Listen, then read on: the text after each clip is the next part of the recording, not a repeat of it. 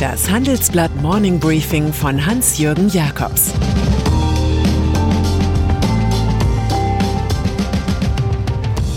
Guten Morgen allerseits. Heute ist Freitag, der 5. Februar, und das sind heute unsere Themen. Die kapitale Revolte der Kleinen. Von der Leyen räumt Impffehler ein. Plädoyer für eine neue Schuldenbremse.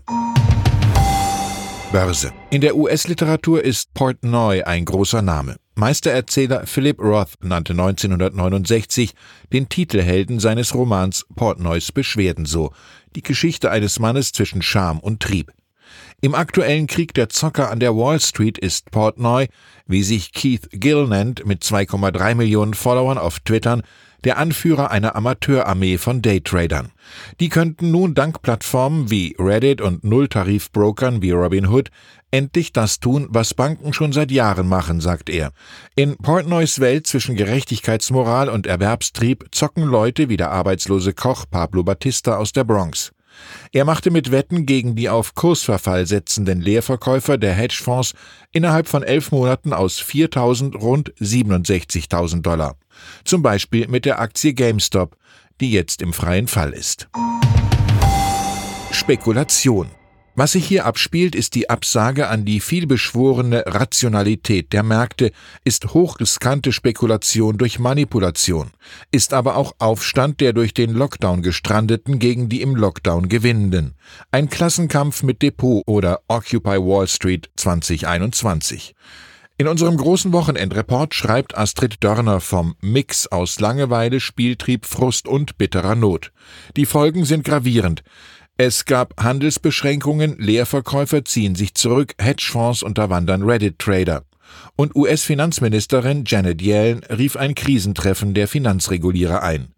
Schon zieht Ökonomieprofessor Paul Krugman einen gewagten Vergleich zwischen den Portnoy Daytradern und den QAnon-Verschwörern, die beim Sturm aufs Kapitol dabei waren. Beide Male sei es gegen die etablierten Institutionen gegangen. Eigentlich glaubt man ja, dass der Kleinanleger die Beute ist und die Hedgefonds die Raubtiere sind. In diesem Fall war es andersherum. Interview Auto 1 ist so etwas wie der Shootingstar der deutschen Börse. Die Rohdaten des gestrigen IPOs lösen breite Euphorie aus. Kursanstieg 45 Prozent, eine Milliarde Euro erlöst. Es sei noch besser gelaufen, als wir erwartet haben, erklärt CEO Christian Bertermann im Handelsblattgespräch. Im Einzelnen sagt der Chef des Online-Gebrauchtwarenhändlers über den neuen Reichtum, 750 Millionen dienen uns als finanzielles Polster oder gehen direkt ins operative Geschäft. Insbesondere verwenden wir das Geld für den weiteren Ausbau unserer Endkundenmarke Auto Hero und den Aufbau unserer Flotte gläserner Trucks. Dieser Auto Hero ist eine sympathische Begleiterscheinung des Superbörsenbooms, für den die Notenbanken mit ihrer Geldschwemme sorgen. Coronavirus. Zweieinhalb Monate dauerte es, bevor die EU nach den USA oder Großbritannien die ersten Impfstoffe bestellte. Gefühlte zweieinhalb Monate nach Beginn der Debatte über so viel Langsamkeit hat EU-Kommissionspräsidentin Ursula von der Leyen Versäumnisse zugegeben. Die Komplikationen bei der Produktion der Serien seien unterschätzt worden, sagt sie der Süddeutschen Zeitung. Natürlich, ein Land kann ein Schnellboot sein und die EU ist mehr ein Tanker. Alle 27 Regierungen seien aber eng in die Verhandlungen mit der Pharmaindustrie eingebunden gewesen. Das Tempo des Tankers EU hat zu heftigem Streit in der Großen Koalition geführt. SPD-Kanzlerkandidat Olaf Scholz kritisierte von der Leyen persönlich, was Kanzlerin Angela Merkel zur Verteidigung ihrer Parteifreundin brachte. Je größer die Fehler, desto seltener die Loyalität. Schuldenbremse. Vor 25 Jahren waren die deutschen Staatsschulden noch ein Riesenproblem. 15 Prozent der Steuereinnahmen gingen für Zinszahlungen drauf, eine Bürde für die Politik. Heute aber sind die Zinsen niedrig und die Steuererlöse hoch. Die entsprechende Quote liegt bei drei Prozent und erlaubt den staatlichen Kapitalstock durch Investitionen zu modernisieren, schreibt Handelsblatt-Chefökonom Bert Rürup. Er plädiert dafür, die Schuldenbremse künftig an dieser Zinssteuerquote zu orientieren.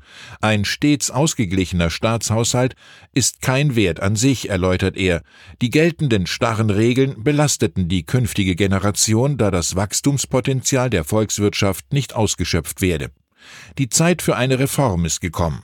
Der Professor liefert die Theorie zum Vorstoß des Merkel-Ministers Helge Braun, die alte Schuldenbremse ein paar Jahre auszusetzen. Tipp. Mein Kulturtipp fürs Wochenende: eine Serie für die Couch auf Arte. In Therapie ist die französische Version des israelischen Originals Betty Pool über Lust und Leiden in der Praxis eines Psychotherapeuten. Der heißt bei Arte Dr. Philippe Dion, wird vom famosen Frédéric Pierrot gespielt und reflektiert die politsoziale Stimmung in Paris im Jahr 2015 nach dem Anschlag im Musikclub Bataclan. Donnerstags bringt der Sender jeweils fünf der 35 Folgen im linearen Fernsehen. In der Mediathek ist schon jetzt das gesamte Övre zu sehen. Die Sprache ist hier der Star, wofür die Macher des Kinohits ziemlich beste Freunde bravourös sorgen. Und noch ein Tipp. Drei Tage lang diskutierten Handelsblatt, die Zeit, Tagesspiegel und Wirtschaftswoche mit Vertretern aus Politik, Wirtschaft und Gesellschaft über europäische Perspektiven. So warb der griechische Ministerpräsident Kyriakos Mitsotakis für ein EU-weites elektronisches Impfzertifikat, was von Spaniens Wirtschaftsministerin Nadia Calvino unterstützt wurde. Auf der Konferenz traten zum Beispiel auch Deutsche Bankchef Christian Sewing, die Minister Peter Altmaier und Heiko Maas oder Weltumsegler Boris Herrmann auf. Kirche. Und dann ist da noch der Kölner Kardinal Rainer Maria Wölki, in dessen Bistum Priestern in hunderten Fällen sexueller Missbrauch vorgeworfen wird. Weil er das Gutachten einer Münchener Kanzlei unter Verschluss hält, wird er nun von Georg Betzing kritisiert, dem Vorsitzenden der Deutschen Bischofskonferenz. Die Krise, die entstanden ist, weil das Gutachten jetzt nicht öffentlich ist, die ist nach meiner Ansicht nach nicht gut gemanagt worden. Es müsse alles aufgedeckt werden, so Betzing. Dabei kann auch ein Rücktritt kein Tabu sein. Diese offene Einladung zum endgültigen Amen will Wölki mit Verweis auf ein neues kommendes Gutachten nicht annehmen. Nach Betzings Rüffel könnte er an Ralph Waldo Emerson denken. Was wir am nötigsten brauchen, ist ein Mensch, der uns zwingt, das zu tun, was wir können. Ich wünsche Ihnen ein entspannendes Wochenende. Es grüßt Sie herzlich Hans-Jürgen Jakobs.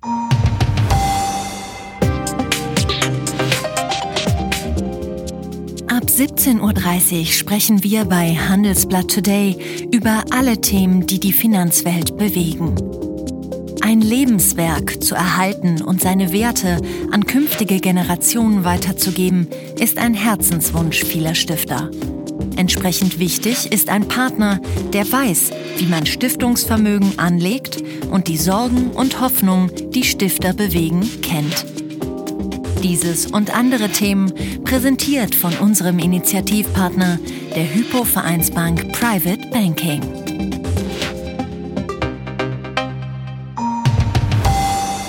Sie hörten das Handelsblatt Morning Briefing von Hans-Jürgen Jakobs, gesprochen von Peter Hofmann.